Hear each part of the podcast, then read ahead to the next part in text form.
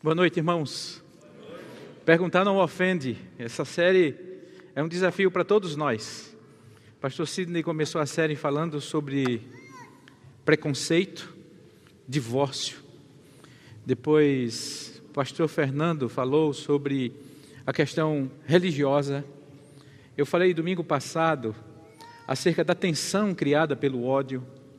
Pastor Sandro Baggio falou hoje pela manhã acerca do aborto. É importante que todos nós, se você perdeu qualquer uma dessas, dessas mensagens, vá no nosso aplicativo, vá no YouTube da igreja e assista a, a, a essas, essas mensagens que têm sido muito importantes para todos nós, para mim especificamente. Compartilhe com seus amigos, com seus familiares. E agora à noite nós vamos pensar sobre a corrupção. Jesus é a corrupção. Um dia, irmãos, chegaram para Jesus e Mateus é que narra isso, os evangelhos sinóticos, Marcos, Lucas e Mateus, eles, os três, eles apontam esse fato. E foi o seguinte, a partir do, do capítulo 22 de Mateus, verso 15, diz o seguinte: Então os fariseus se retiraram e consultaram entre si como surpreenderiam Jesus em alguma palavra. E enviaram-lhe discípulos juntamente com os herodianos para lhe dizer: Mestre, sabemos que o Senhor é verdadeiro e que ensina o caminho de Deus de acordo com a verdade, sem se importar com a opinião dos outros, porque não olha para a aparência das pessoas. Assim sendo, diga-nos o que o Senhor acha. É lícito pagar imposto a César ou não? Mas Jesus, Percebendo a maldade deles, respondeu: Hipócritas, por que vocês estão me pondo à prova? Mostrem-me a moeda do imposto. Então trouxeram-lhe um denário e Jesus perguntou: De quem é essa figura que está na inscrição? Eles responderam: De César. Então Jesus lhes disse: Deem, pois, a César o que é de César e a Deus o que é de Deus. Ouvindo isso, se admiraram e, deixando, foram embora. Nos tempos de Jesus, eles eram dominados por um império. César dominava absolutamente tudo. Mas existia uma hierarquia de governo. E o governo, irmãos, era entregue a, a, a um governo local, que havia governador, que haviam líderes. Esse governo local era formado por grupos desonestos, mentirosos, enganadores. O poder religioso, ele, ele influenciava diretamente esse poder local. O poder religioso, ele, ele influenciava o governador. Caifás, como sumo sacerdote, tinha uma grande influência. Havia também grupos como os saduceus, os fariseus, os zelotes, cada um com os seus interesses cada um com a sua visão de mundo, cada um com a sua corrupção, e envolvia o governo, envolvia a religiosidade, envolvia o povo, envolvia os interesses próprios. Como era, como era a questão do imposto? O imposto era cobrado de forma desonesta. Nós vemos isso na, na, própria história de Zaqueu, quando ele diz, quando ele tem um encontro com Jesus e diz: Senhor, aqueles que eu fraudei, eu vou multiplicar e devolver. Porque Zaqueu era uma pessoa odiada, assim como os coletores de impostos. Eles não colhia, eh, coletavam apenas para Roma, mas coletavam também para si, de forma desonesta e fraudulenta. E aplicavam punições e aplicavam penas, porque o governo os apoiava. A questão do cidadão, havia, havia benefícios nos impostos que pagavam, havia saúde, havia, havia segurança para todos eles, ou havia a, a, a, injustiça, a repreensão, o açoite, o policiamento, ou havia o governo no controle de todas as pessoas, retirando ainda mais dos pobres. Nesse contexto, havia uma pergunta: será que nós devemos pagar imposto a esse governo corrupto? Será que nós devemos pagar imposto para alimentar os prazeres e, e, e, e as orgias do, do império? Não pode. E perguntam a Jesus: é lícito, Jesus, pagarmos imposto a César? Jesus diz: deem a César o que é de César, e a Deus o que é de Deus. Jesus, irmãos, ele chamava aquele povo de sepulcros caiados. Eram sepulcros que por fora eram bonitos, mas por dentro eram um mundo de corrupção e desonestidade em tudo que fazia. A, própria oração era uma oração de fantasia, era uma oração de teatro. Ele dizia: não sejam como os fariseus, que quando oram, eles vão para as praças. Não é assim. Porque a corrupção existia em todas as áreas, em todas as esferas. Agora, o que nós notamos quando, quando lemos as Escrituras Sagradas e quando lemos Jesus e os seus posicionamentos, não existe lugar para a corrupção em Jesus nos seus ensinamentos, na sua prática de vida. E o que ele espera de nós? Ele espera de nós a mesma vida de correção, a mesma vida de honestidade, o mesmo sim, sim, não, não.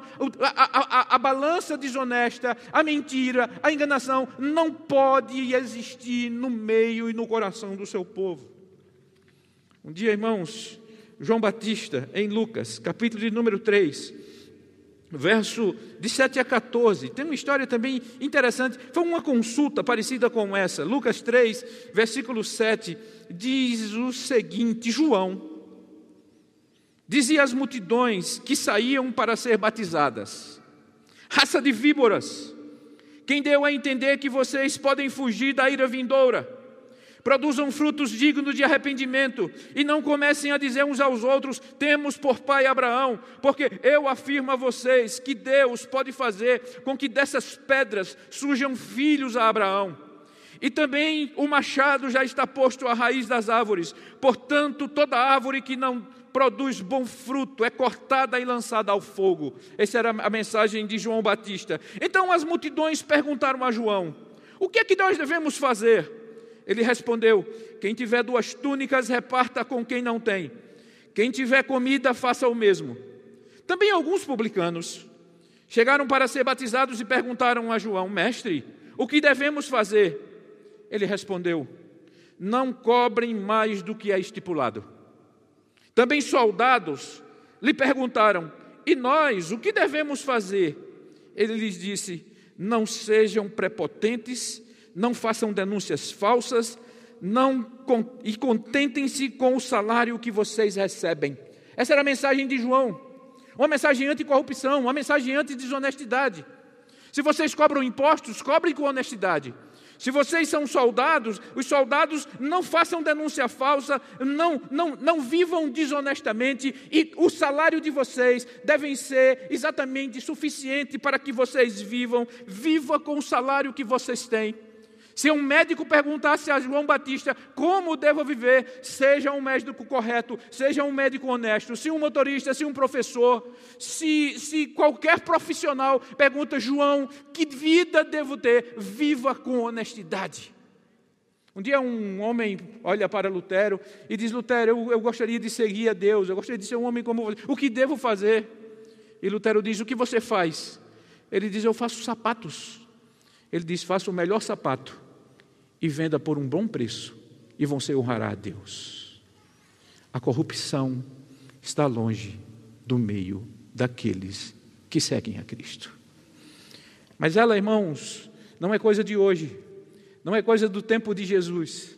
A corrupção nasce com o pecado, o coração do homem ele é corrompido pelo pecado. O coração do homem ele é transformado pelo pecado. Uma história muito interessante. Nós podemos encontrar várias histórias na Bíblia que, que, que demonstram a corrupção que existia no meio do povo e existe no meio do povo, do, do, de, de Gênesis a Apocalipse. Miqueias, capítulo de números 7. O profeta nos conta algo que eu gostaria que você ouvisse e você pudesse destacar se é coisa de 700 anos de Cristo ou coisa de 2022 anos depois de Cristo. Diz assim as palavras do, do profeta, no capítulo de número 7, a partir do verso 1: Ai de mim, porque eu estou como quando são colhidas as frutas do verão, como quando são procuradas as uvas depois da vidima. Nem acho cacho de uvas para chupar, nem figos temporão eu gostaria, que gostaria de comer. Desapareceram da terra os piedosos, não há entre todos um só que seja reto. Todos ficaram à espreita para derramar sangue, cada um caça o seu irmão com rede. As suas mãos são hábeis na prática do mal. As autoridades exigem, os juízes aceitam suborno, os poderosos manifestam os seus maus desejos e, assim, em conjunto, tramam os seus projetos. O melhor deles é como um espinheiro, e o mais reto é pior do que uma cerca de espinhos. É chegado o dia anunciado por suas próprias sentinelas, o dia em que vocês serão castigados. Agora começará a confusão deles. Não acredite em seu amigo, nem confie no seu companheiro, não compartilhe os seus segredos, nem mesmo com a sua mulher, porque o filho despreza o pai e a filha levanta-se contra a mãe, a nora contra a sogra. Os inimigos de uma pessoa são os da sua própria casa. Eu, porém, olharei para o Senhor e esperarei no Deus da minha salvação. O meu Deus me ouvirá. O relato, irmãos, de Miqueias. É um relato que se confunde com a nossa sociedade, com a nossa geração. Ele traz uma alegoria da colheita. Ele diz: Eu estou como são colhidas as frutas no verão. É quando procuram cachos de uva. Na colheita, o povo ia colhendo trigo, ia colhendo as uvas, ia ficando algumas pelo chão. E muitas vezes os pobres, os estrangeiros, eles pegavam para si, para comer.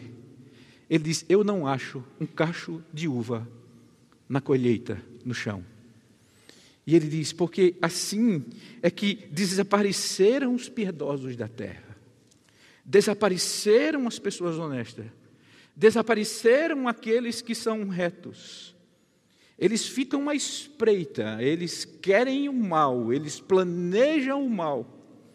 Aqui, irmãos, nós estamos 740 a 700 antes de Cristo, mais ou menos. João, Miqueias, ele, ele, ele profetizou no reinado de Jotão, Acais, Ezequias. Ele, irmãos, trouxe palavras duras contra Samaria, duras contra Jerusalém, duras contra Belém. Mas essa palavra, irmãos, poderia ser trazida até nós. Porque os ricos, irmãos, ali, o sistema agrícola que dividia as riquezas para, para as pessoas, eles, eles estavam sendo transformados e substituídos por um sistema social materialista e ganancioso. E quando existe esse sistema materialista e ganancioso, é um campo fértil para surgir a corrupção. Os ricos, que eram os latifundiários, enriqueciam cada vez mais. E os pobres, irmãos, os lavradores, eles empobreciam à medida que o tempo passava. Aí surgia o suborno, a corrupção, os crimes, a desonestidade. E ele profetiza contra tudo isso. A corrupção não é coisa de hoje. A corrupção não é coisa do momento presente do Brasil. Jeremias, capítulo de número 17. Veja o que diz o profeta, a partir do versículo 5. E aqui eu gostaria de, de trazer a, a lição para nós, nessa noite. A corrupção que domina o mundo em que vivemos. Diz o seguinte, o profeta Jeremias: Assim diz o Senhor: Maldito aquele que confia no ser humano, que faz da carne mortal o seu braço e cujo coração se desvia do Senhor. Porque ele será como um arbusto solitário no deserto e não verá quando vier o bem. Pelo contrário, morrerá nos lugares secos do deserto, na terra salgada e inabitável. Bendito aquele que confia no Senhor e cuja esperança é o Senhor. Porque ele é como árvore plantada junto às águas, que estende as suas raízes para o ribeiro, e não receia quando vem o calor, porque as suas folhas permanecem verdes, e no ano da seca não se perturba nem deixa de dar frutos. Enganoso é o coração mais do que todas as coisas, e desesperadamente corrupto, quem poderá entendê-lo? Eu, o Senhor, sondo o coração, eu provo os pensamentos para dar a cada um segundo os seus caminhos, segundo o fruto das suas ações. Jeremias diz que aquele que confia no homem, aquele que confia nas coisas do homem, aquele que confia no, no, no sistema que controla toda essa humanidade, ele é alguém que terminará seco. Mas aquele que confia em Deus, ele é como árvore plantada junto a ribeiros de águas, E, essa, e, e, e os seus, e, e, as suas raízes vão até o ribeiro, encontram as águas e delas se alimentam e permanecem sempre verdes, mesmo quando vem o verão, mesmo quando vem os tempos difíceis, mesmo vem quando vem a contrariedade, elas permanecem firmes, porque elas estão firmadas sobre a, a, a, o ribeiro que alimenta ela, a água que alimenta ela. Mas ele faz um destaque. O coração do homem é corrupto. O coração do homem, ele é enganoso. O coração do homem, ele é mentiroso. Jeremias, irmãos, ele profetizou em uma época de um cenário internacional caracterizado por conflitos de grandes nações, de grandes potências, a Síria, Egito, Babilônia. E ele profetiza, irmãos, contra a idolatria do povo.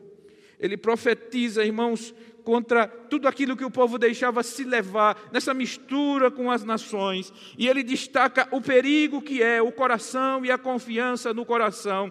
Existe no coração uma perversidade no qual nem sequer temos consciência ou suspeitamos do perigo dela. Mateus Henry, comentando sobre esse texto de Jeremias, ele diz: é um erro entre os filhos dos homens se considerarem, pelo menos no tocante ao coração, muitos melhores do que de fato são.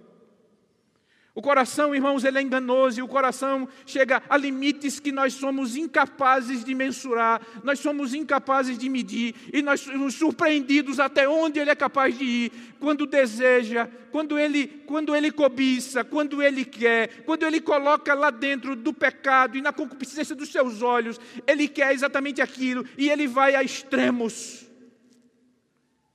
O coração, irmãos, e a consciência do homem, no seu estado corrupto e decaído, ele é enganoso. Mais do que todas as coisas, o que diz o texto, é sutil e é fácil, é propenso a enganar, ele é enganador. É desse conceito que vem o nome de Jacó, Jacó, o enganador chama o mal de bem, chama o bem de mal, tinge as coisas de cores falsas, procura, proclama paz àqueles que não têm a devida paz, e quando os seres humanos dizem em seu coração, isso é, permite que o seu coração sussurre a eles, que não há Deus, são capazes de tudo, quando vivem distantes e independentes de Deus, são capazes de tudo. O coração, ele ludibria o homem, conduz o homem à ruína. O que é pior, leva a enganar e a destruir a si mesmo. Meus amados, quando pensei nesse tema, falar sobre o coração, falar sobre o momento político que vivemos a nossa nação, falar sobre toda essa tensão que está sendo criada sobre quem é corrupto e quem não é corrupto, qual lado é honesto e qual lado desonesto. Eu queria afirmar uma coisa para vocês. O quartel-general da corrupção não está em uma cidade, não está em uma capital, não está em um edifício, não está em um poder. O cartel general da corrupção está no coração do homem. As Escrituras, irmãos, o coração, é, ele, ele, ele é a fonte central da nossa alma. Luiz Berkoff, ele diz que do coração, sua influência e ações espalham-se para o intelecto, a vontade, as emoções e para o homem todo, inclusive o seu corpo. Do coração vem todo o controle das nossas, da, da, da, daquilo que desejamos, daquilo que queremos, daquilo que praticamos. Em seu estado pecaminoso, o homem é um completo objeto de desprazer de Deus. Então, os atos de corrupção, eles não são fechados em, em, escritórios, em almoços de negócios, em jantares, eles não são, irmãos, eles não nascem em encontros secretos sem celulares ou longe de câmeras, eles não nascem na troca de dinheiro, nas malas cheias, não, a corrupção é levada a esses lugares pelo coração do homem. Hernando Dias Lopes, ele diz o seguinte: a corrupção da sociedade não vem de fora, vem de dentro do coração humano. Não é o poder quem corrompe, o poder revela os corrompidos. O coração humano é o laboratório no qual todas as maldades são processadas, é o útero no qual é gestado todo o engano e insensatez do homem. São os meus desejos, é a minha vontade é o pecado É o controle que tenta invadir a nosso coração e tomar conta de tudo. E a corrupção, meus amados, é uma realidade na vida de todos. A corrupção, irmãos, certamente está presente no nosso dia a dia muito mais do que nós imaginamos não está distante de nós, não está apontada àqueles. É possível que muitos, a corrupção é evidenciada em valores múltiplos, mas em coisas de todas as áreas, ela está presente, porque o coração, quando o pecado invade, torna-se corrupto por causa da ação do pecado em nós. Quem já ouviu falar de um imposto de renda com, com, informações falsas? Quem já ouviu falar de notas colocadas de despesas que não tivemos? Quem já ouviu falar de renda que não é colocada no imposto de renda? Porque eu não concordo, igual a, a, a pergunta que foi feita a Jesus Cristo: é lícito pagar ainda mais? Mês a mês se desconta 27,5% do meu salário e quando chega ao fim eu tenho que pagar mais? Não, preciso encontrar alguma coisa para que mudar essa situação e pelo menos restituir alguma coisa de onde eu estou pagando e não concordo com nada daquilo. Quem já ouviu falar em atestados para não ir trabalhar?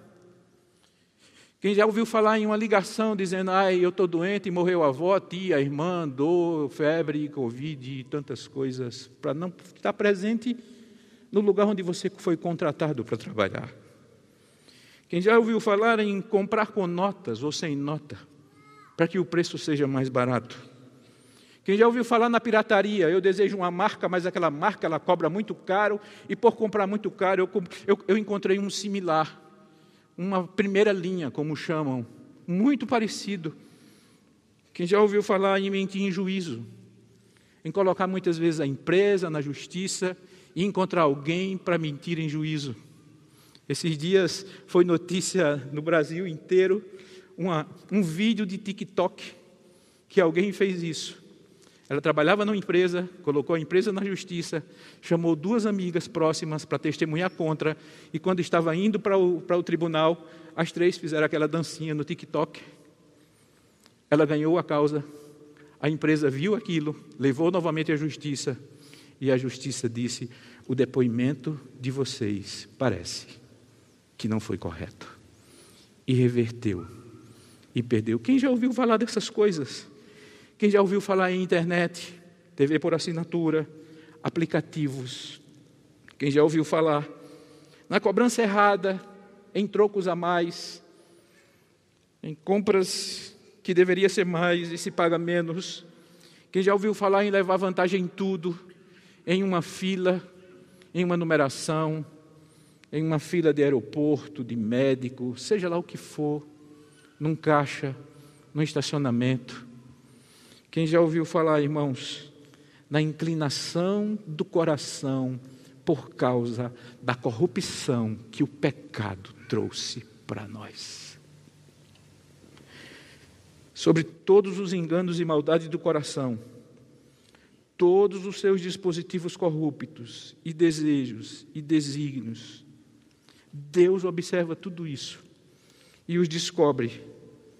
E o que é mais que o homem pode fazer, tudo que o homem pode fazer, Deus conhece muito bem e Ele julga os nossos corações e a inclinação. É possível que, que digamos, não, eu sou uma pessoa que estou, eu sou livre disso, pastor, eu estou imune a isso. O problema é, é, é, o, o problema é o diabo, o problema é o mundo, o problema é a carne, mas eu, mas eu sou forte. Lutero, irmãos, com sua forma muitas vezes cômica e irônica de ensinar, ele dizia que quando nós olhamos para esse problema que atinge a nós, é muito fácil nós culparmos o mundo. O mundo é o problema, o mundo é a ilusão, o mundo é corrupto, o mundo é desonesto, o mundo está posto no maligno. Aí quando penso no maligno, o problema é o, é o diabo. O diabo é mau, o diabo é enganador, o diabo é mentiroso, o diabo ele rouba, ele veio para matar, roubar e destruir. Ele é contra todas as ordens que são, que são voltadas para Deus, contra tudo isso. O diabo ele age e ele tem o seu exército, o diabo é mau, mas a minha carne é menos grave. Lutero disse: você tem dúvida se você tem problema com a sua carne. Ele diz: dê um beliscão. Belisque você próprio. Se você sentir que aquilo doeu, você tem problema, porque você está vivo. Se você acha que tem problema com o seu coração, coloque a sua mão no peito, diz Lutero. Sinta-o bater. Se o teu coração bate, você tem problema com o coração, porque você está vivo, porque o nosso coração, a nossa carne, ela é corrupta. E escreve Paulo: a carne luta contra o espírito e o espírito contra a carne, para que a gente não faça o que, o que nós queremos. As obras da carne são conhecidas, o fruto do Espírito é conhecido, e todos nós sabemos essa luta que existe em cada um de nós, dentro de cada um de nós. Portanto, eu pergunto: será que a corrupção ela está localizada numa cidade? Será que a corrupção está localizada em um grupo de pessoas? Será que a corrupção está localizada apenas em um lado político? Ou a corrupção ela faz parte da pecado e da convivência do homem com o pecado e com os desejos do seu coração e a sua distância de Deus? Ah, meus irmãos, a Bíblia diz em Crônicas, a Davi, ele diz a Salomão: Quando você, meu filho Salomão, quanto a você, conheça o Deus de seu pai e o sirva de coração íntegro, de espírito voluntário, porque o Senhor esquadrinha todos os corações e penetra todos os desígnios e pensamentos. Se você buscar, ele se deixará achar por você. Mas se você o abandonar, ele o rejeitará para sempre. Agora tenha cuidado, porque o Senhor o escolheu para edificar uma casa que sirva de santuário. Seja forte e mãos à obra. Deus esquadrinha o coração. Se você buscar Ele, Ele deixará ser encontrado por você. Se você abandonar ele, ele o abandonará. E a história nos mostra, irmãos, que tudo isso tem acontecido no meio da sociedade, no meio de amigos e, para nossa tristeza, no meio da igreja. Um dia aconteceu algo miraculoso na minha vida, na sua vida nas nossas vidas.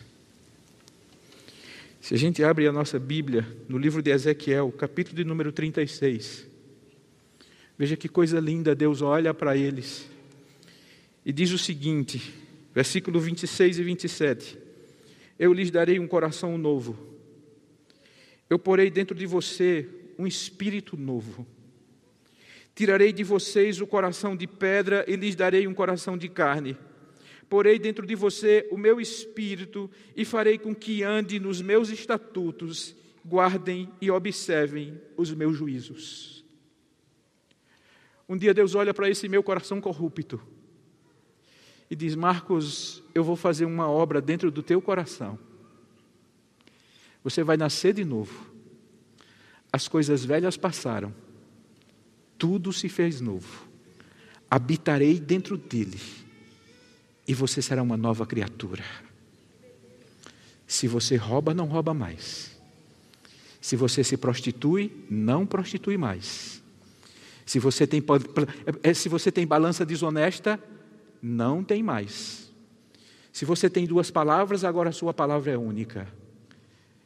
Você agora é nova criatura. A maior bênção no coração de um homem é quando Deus olha para ele e o tira desse mundo, dessa vivência corrupta, e o tira dessa prática corrupta, ele o tira desse desejo corrupto e corrompido, e o tira dessas garras de Satanás, que tenta apenas destruir, que tudo aquilo que ele nos dá parece belo, mas é tudo ilusão, que tudo aquilo que ele nos dá parece colorido, mas é trevas pura, que tudo aquilo que ele nos dá parece nos levar para a esperança, mas traz apenas desesperança, porque essa é a finalidade dele. Mas Deus olha para nós e diz: vocês viverão como luzeiros no meio de uma geração perversa. Vocês serão capazes de ser sal, vocês serão capazes de ser luz. Agora, para isso, a corrupção precisa estar distante do coração de vocês. Por isso, tirarei o coração de pedra, colocarei o coração de carne e habitarei dentro do coração de vocês. Apenas essa operação é capaz de afastar o coração do homem da corrupção. A corrupção acabará nesse país. não quando você votar em A e B. A corrupção acabará nesse país. Quando ele se render ao único e verdadeiro Deus, quando ele conhecer o que é a verdadeira santidade, inclusive aqueles que professam e dizem e se dizem também seguidores desse Deus, à medida que se afastam e juntam-se à corrupção, tornam-se corruptos. Somente um coração cheio da presença de Deus Somente um coração cheio da presença de Jesus. Somente um coração que, quando é atraído por essas luzes, consegue dizer não e voltar-se para a cruz. Somente um coração que crucifica a carne, toma a sua cruz e segue a Jesus. Somente um coração que é livre, que não tem combinação, que não tem pacto com ninguém, como, foram, como foi dito a Jesus por aqueles emissários. Sabemos que você é livre, sabemos que você não se preocupa com a aparência, sabemos que você diz o que pensa, sabemos que você não é comprometido com ninguém. O que você me diz é justo pagar imposto a César. O antídoto, a blindagem, a força que precisamos, já habita em nós. A presença do Espírito Santo, irmãos, é o nosso grande auxílio contra essa luta, contra esse mal, contra essa ferida, contra esse vírus que atinge e tenta atingir a todos. E se nós não tivermos atenção, em um momento e um outro somos fragados, irmãos, no meio de ações corruptas, de um coração que vive distante de Deus. Uma das coisas belas em Deus é que Ele muda o coração e Ele aponta um direcionamento para esse coração.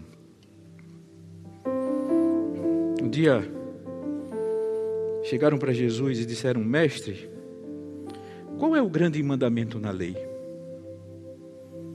Jesus respondeu: Ame o Senhor, seu Deus, com todo o teu coração, toda a tua alma e todo o seu entendimento. Este é o grande primeiro mandamento. E o segundo, semelhante a este, é ame ao próximo como você ama a si mesmo. Desses dois mandamentos dependem toda a lei e os profetas. Irmãos, de um coração inclinado à corrupção, de um coração inclinado ao engano, à mentira, à desonestidade, ao ódio, à vingança. Deus faz uma mudança. E a proposta dele agora para esse coração é ame a Deus com todo o coração e ame o seu próximo. O coração que ama a Deus, irmãos, e ao próximo, ele não aceita suborno contra o inocente. O coração que ama a Deus e ao próximo, ele não será uma testemunha falsa. O coração que ama a Deus e ao próximo, a ele não pertence a vingança. O coração que ama a Deus e ao próximo, ele não tira dos pobres. O coração que ama a Deus e ao próximo, ele não propõe mentiras. Ele não propõe engano. Ele não propõe vantagem para si. O coração que ama a Deus e ao próximo, ele é capaz de, de dividir, de repartir, de ser um só. Ao invés, irmãos, de olharmos apenas para nós mesmos, apenas para, para aquilo que a carne deseja, Jesus diz: Eu tirarei o coração de, de, de, de pedra, colocarei um coração de carne, habitarei nele e esse coração será voltado a amar a Deus sobre todas as coisas e com todas as suas forças. Esse coração também é voltado para o próximo.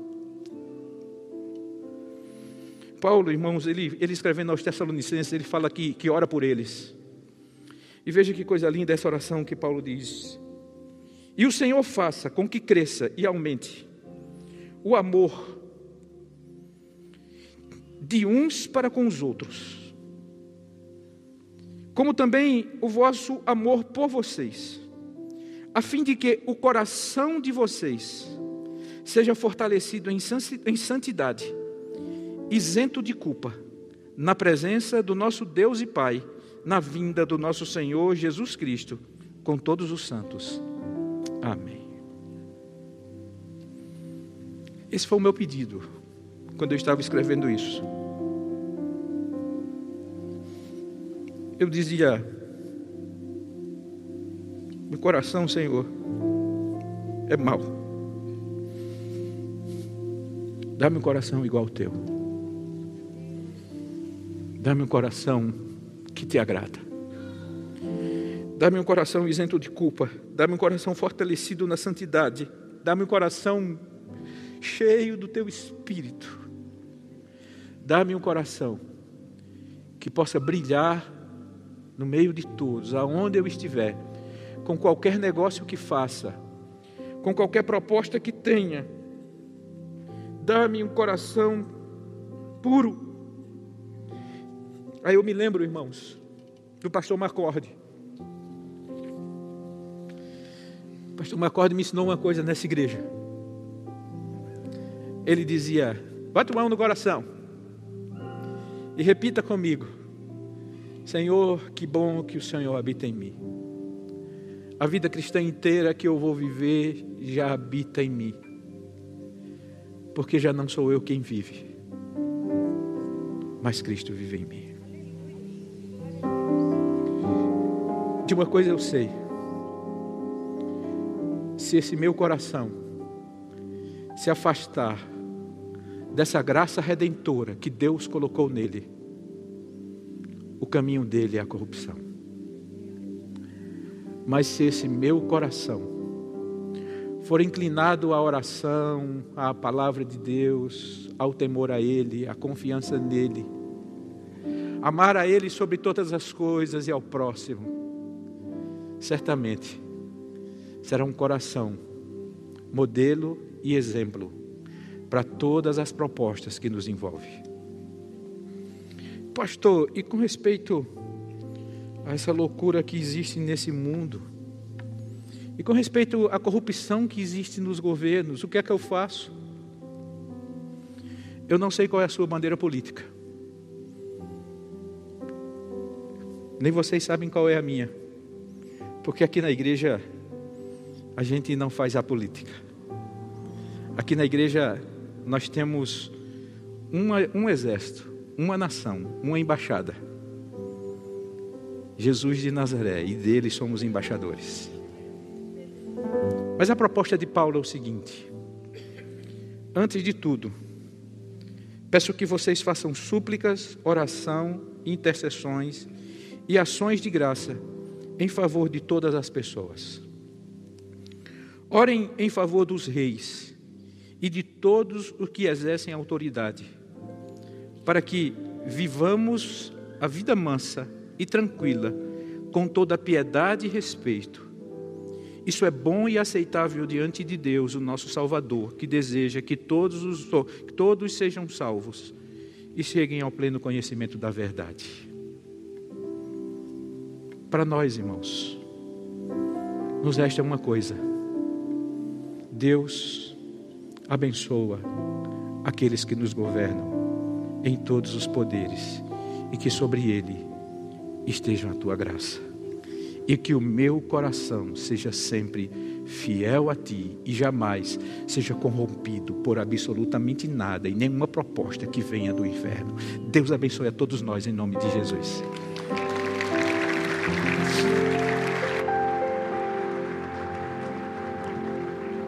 Amém. Vamos colocar de pé.